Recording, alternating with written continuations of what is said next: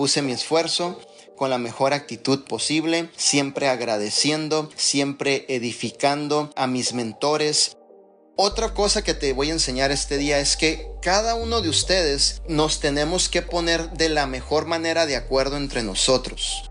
Donde yo me pare y hable de ti, voy a hablar bien de ti esté con mis mentores, esté con mis líderes, siempre voy a hablar bien de ti. Siempre voy a hablar bien de Lisette, siempre voy a hablar bien de Ana, siempre voy a hablar bien de Luz, de Diana, siempre voy a hablar bien de Melissa, de Gaby, de Glenda, de Edwin, de Mike, de Abby, de Mati. Siempre voy a hablar bien de ti. Y tú siempre vas a hablar bien de tus líderes.